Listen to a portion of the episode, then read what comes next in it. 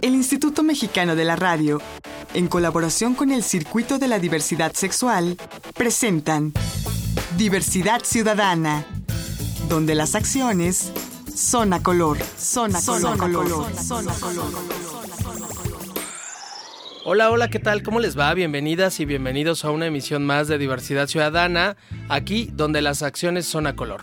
Solo recordarles que los gays, las lesbianas, las personas bisexuales, transexuales, transgénero, travestis e intersexuales, estamos en todos lados. En todas las clases políticas, en todos los países, en todas las regiones del planeta y en todas las eras de la humanidad. Y también en todas las religiones. Por eso hoy vamos a platicar con Aarón León, que es reverendo de las iglesias de la Comunidad Metropolitana de México. ¿Cómo estás, Aarón? Muy bien, gracias a Dios. Gracias por estar aquí. Es un gusto poder compartir con ustedes. Y a mí me encanta tenerte porque tradicionalmente escuchamos muchos mensajes discriminatorios, de odio, de rechazo de las religiones hacia el colectivo de lesbianas, gays, bisexuales y personas trans. Y de pronto tú encabezas una iglesia en donde no es así. Así es. Nuestra congregación se llama Iglesias Comunitarias Metropolitanas de México y en la Ciudad de México nos llamamos Valle de Anáhuac. Esta congregación se inicia justamente por eso. Jesús ama a todos. el resumen de la iglesia inicia con un texto en la escritura.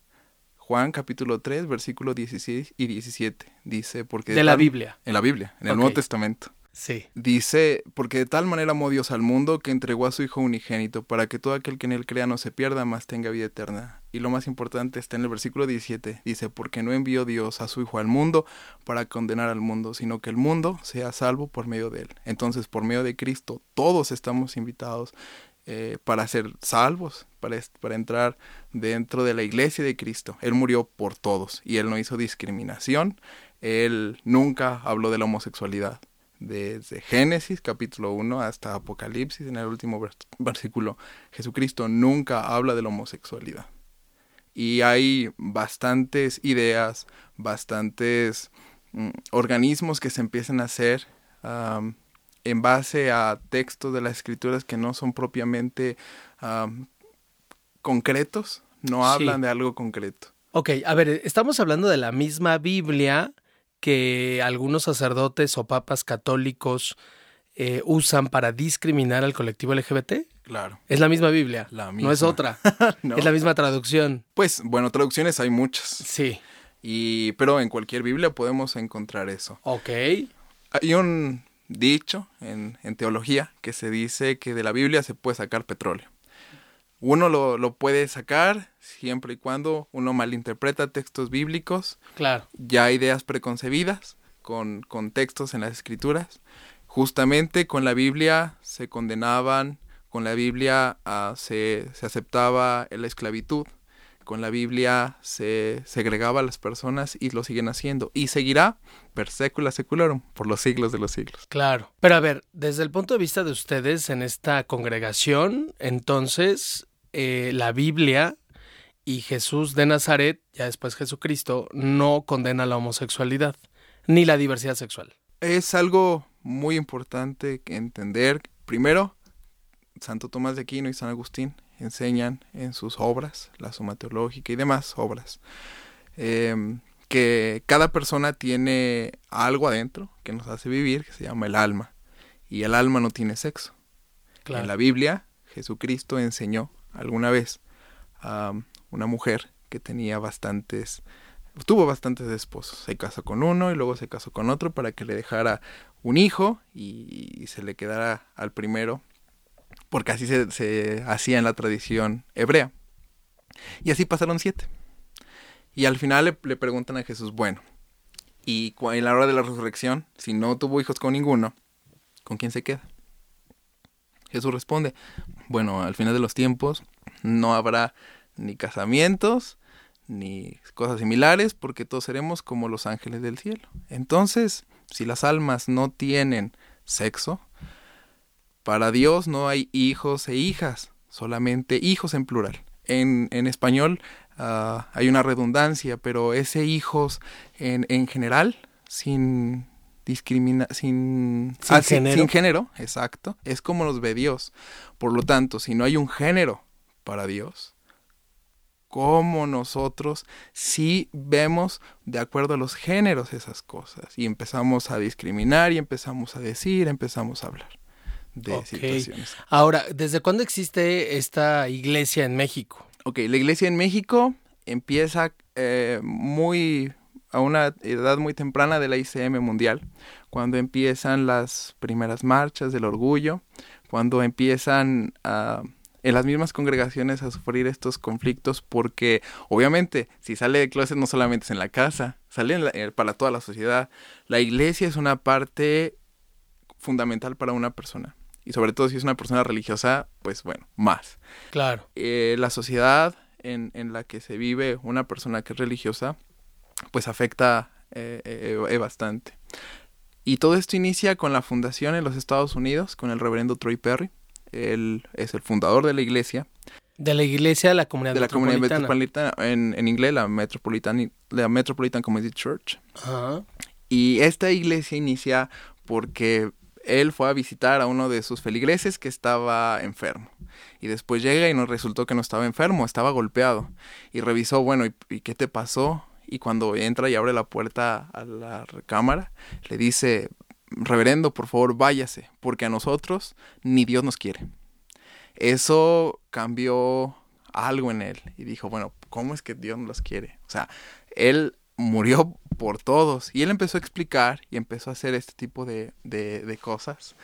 Eh, Y así surgió la iglesia. Exacto. Y empezó a organizar, empezó a unir Ajá. estas personas que no, no- ni a nadie lo aceptaban. Ahí lo excomulgaron de la iglesia bautista Oh. y empie- empezó a, haber una iglesia donde Incluyente. ajá, donde empezaban a, a- venir más personas, pero no solamente eran bautistas, también llegaban católicos, evangélicos, Un refugio de discriminados. Exacto. Fue la primera iglesia ecuménica, interreligiosa e incluyente en el mundo. en el mundo. ¿Y en México en qué año llegó? Inicia más o menos en los 60 Ok. y llega a Monterrey. Por la cercanía a los Estados Unidos, eh, llegaban personas a Tijuana, llegaban personas a Monterrey y pues los gringos tenían dólares y empezaron a, a- a venir, venían con sus parejas, había, tenían un poder adquisitivo más, más grande y en- inician estas comunidades y inicia la, la primera comunidad, eh, Casa de Luz y luego Cristo en ti. Y luego va bajando al DF. Y hoy por hoy, ¿en cuántas ciudades tienen presencia? Bueno, la comunidad metropolitana es una iglesia que tiene ministros laicos, reverendos y Ajá. otro tipo de, de ministros de otras iglesias que trabajan, porque es una iglesia interreligiosa. Ok. Las, en, en la Ciudad de México eh, hay dos comunidades, eh, Sergio y Baco, cuenta la historia de dos ah, mártires que, que tuvieron una relación y eso no les importó en el tiempo de Roma. ¿Y ellos eso está en la Biblia? No, no, no, ¿No? no, no, eso no está en la Biblia. Ah, ya. Eso es historia de la iglesia. Ah, ya. Más o menos hablamos ya del siglo II en eso, Sergio y Baco. Y no es, mi comunidad, Valle de Anáhuac, está eh, abriendo caminos en Puebla. Está Crist- eh, ICM Santa Teresa en Pachuca. Está San Juan de la Cruz en León. Está La Resurrección en Guadalajara. Está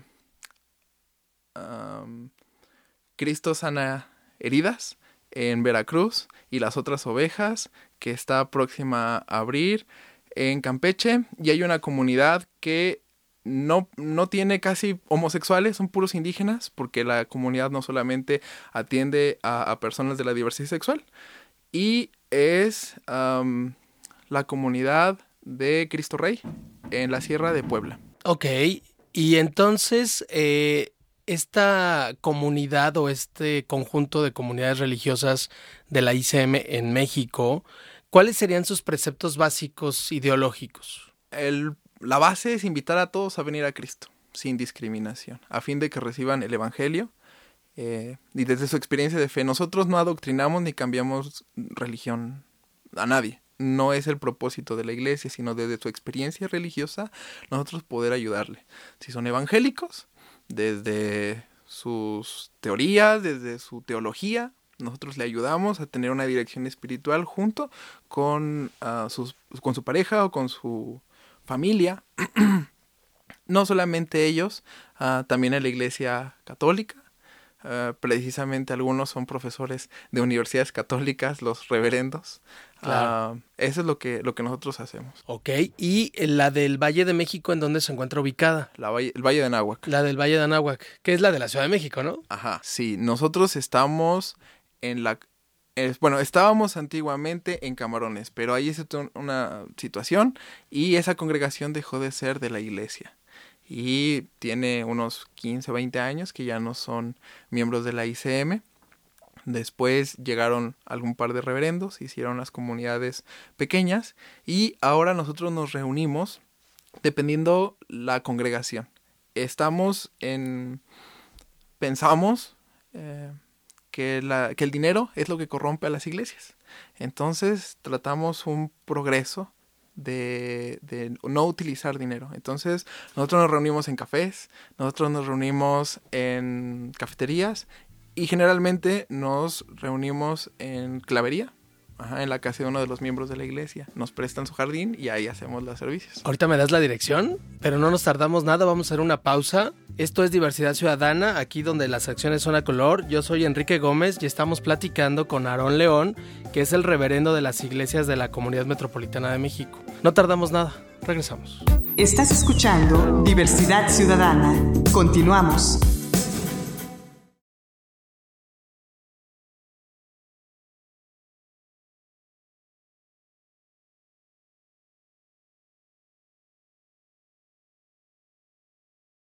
Estás escuchando Diversidad Ciudadana. Regresamos. La recomendación. La recomendación. La recomendación. Y en esta gustadísima sección de la recomendación, le tenemos que preguntar a nuestro invitado que nos dé justamente su recomendación en materia artística, una película, una obra de teatro, un disco, un libro, Aarón León, reverendo de las iglesias de la Comunidad Metropolitana de México. Danos tu recomendación, por favor. Una canción sacra es Gloria de la Misa de Baja, de la Resurrección. Es una obra que inspira, que eleva el espíritu y la mente. Las palabras de gloria las hicieron los ángeles en el cielo y cuando yo la escucho de verdad siento que estoy en la gloria celestial y los ángeles y los tronos y los coros celestiales lo cantan y yo puedo estar degustar unos momentos del cielo. Wow, pues vamos a escucharla con ese enfoque. Esto es la recomendación. La recomendación. Estamos de regreso aquí en Diversidad Ciudadana, donde las acciones son a color. Recuerden que en este programa lo normal es antinatural, lo natural es la diversidad. Y estamos platicando con Aarón León, reverendo de las iglesias de la Comunidad Metropolitana de México, justamente sobre esta nueva visión, porque es una nueva visión, ¿no, Aarón?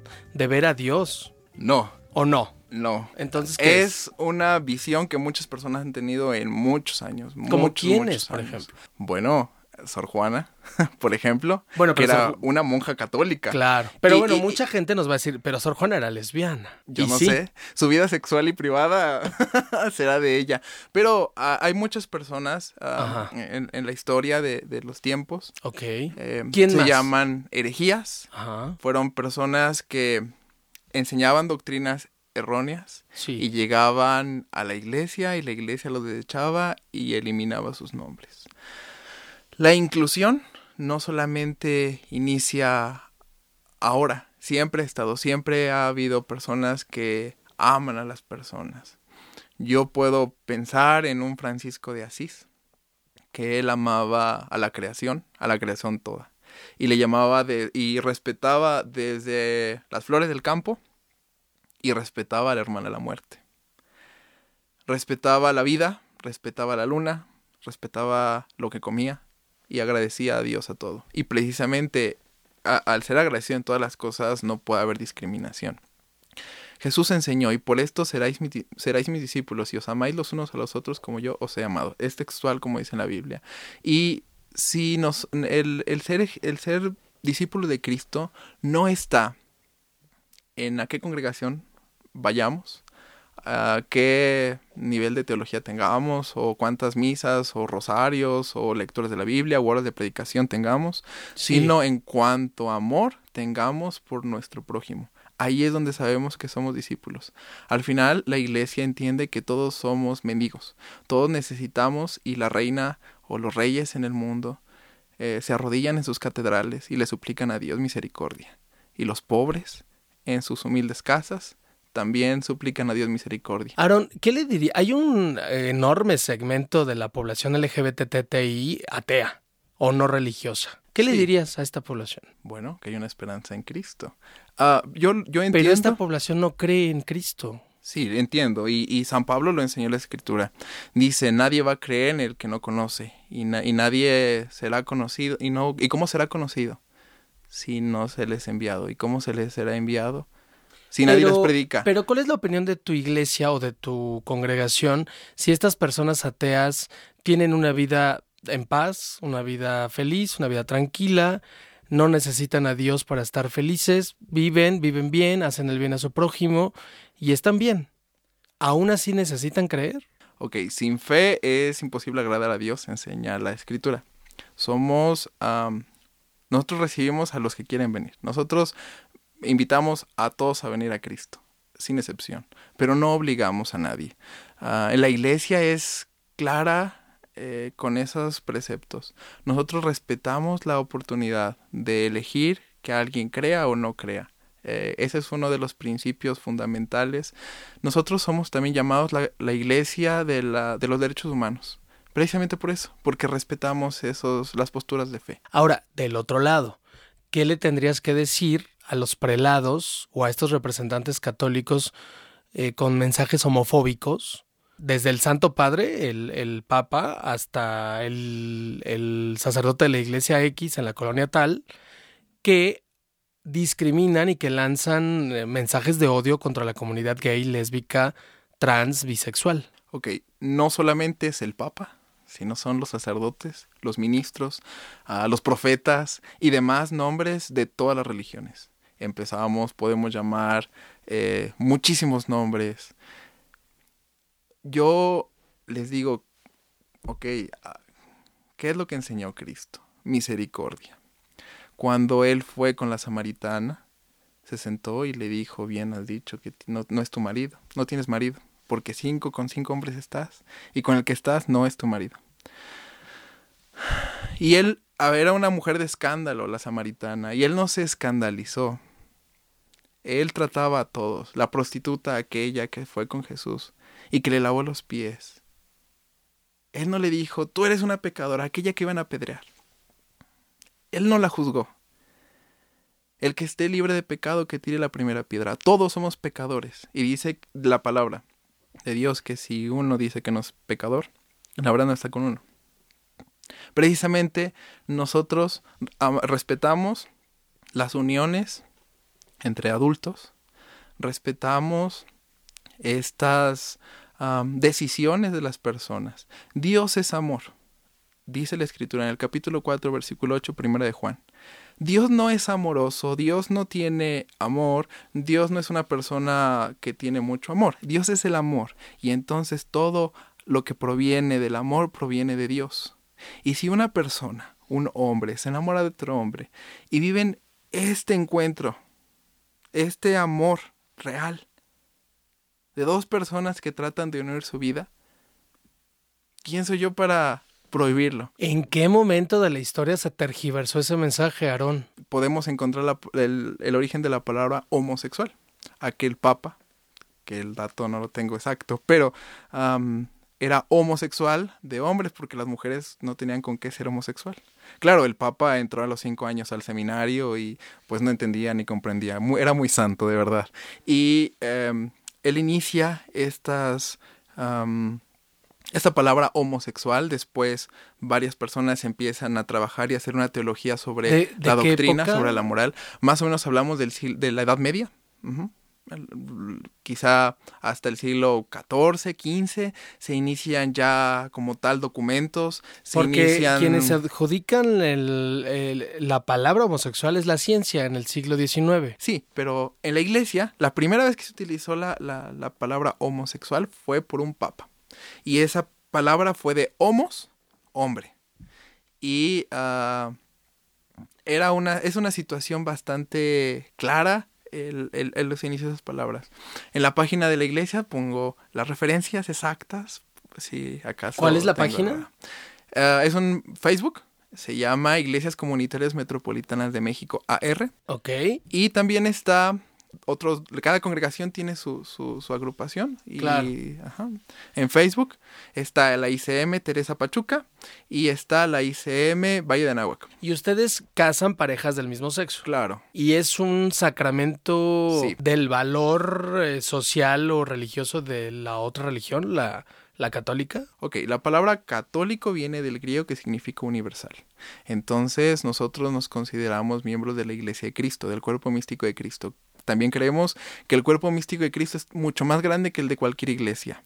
Canónicamente, o bajo la ley de la doctrina de la iglesia, pueden aceptar algunas cosas, pueden no aceptarlas, pero el propósito, también la teología de la iglesia romana enseña que las personas son las que ofician el matrimonio, no el sacerdote. Es interesante. Y las personas que ofician el, el el, matrimonio tiene la responsabilidad de vivir estas promesas que se hacen. Ahora, en la Iglesia Católica tradicional también hay mucho nivel de misoginia.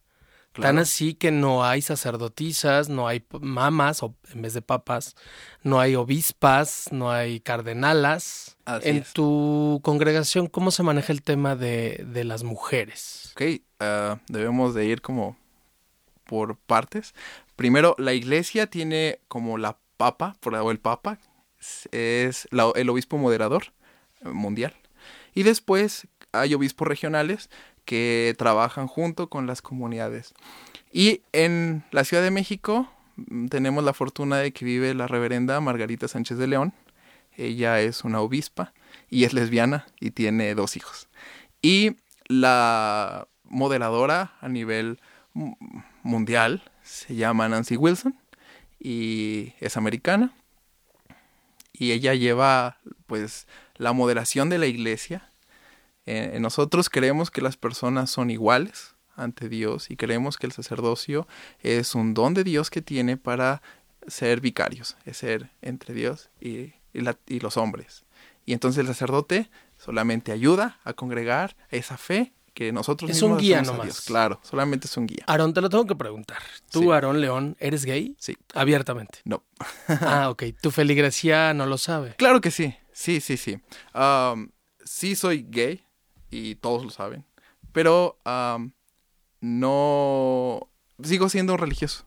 Vivo como religioso.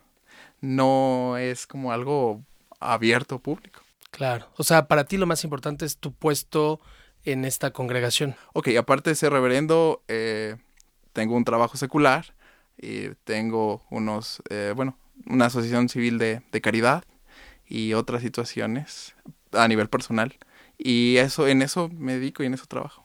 Soy célibe. Además. Además. Wow. Pues muchas gracias por haber estado con nosotros y por habernos dado a conocer esta otra parte de la religión, una parte más incluyente más plural, más diversa, más tolerante, pero más respetuosa. Claro. Muchas gracias. Para rematar, ¿dónde te pueden encontrar o dónde puede llegar la gente para acudir a sus actividades? Okay. La congregación tiene un número, eh, hay un secretario que, saluda a todos. Es el 55 12 87 31 72 para la Ciudad de México. Es un móvil. Ajá. Eh, tenemos grupos de WhatsApp y enseñamos y platicamos, tenemos algunos y interactuamos como iglesia. está el Facebook de la iglesia, ICM Valle de Anáhuac pues ahí está, que te busquen, ¿no? Muchas gracias, Aarón León, reverendo de las iglesias de la Comunidad Metropolitana de México. Muchas gracias a todas y a todos ustedes. Yo soy Enrique Gómez. Esto es Diversidad Ciudadana, aquí donde las acciones son a color. Les espero en la próxima. Agradecemos la colaboración de Canal G.tv y Foro NH.com Diversidad Ciudadana, una producción del Instituto Mexicano de la Radio en colaboración con el Circuito de la Diversidad Sexual. Diversidad Ciudadana, donde las acciones son a color, son a color, son a color, son a color.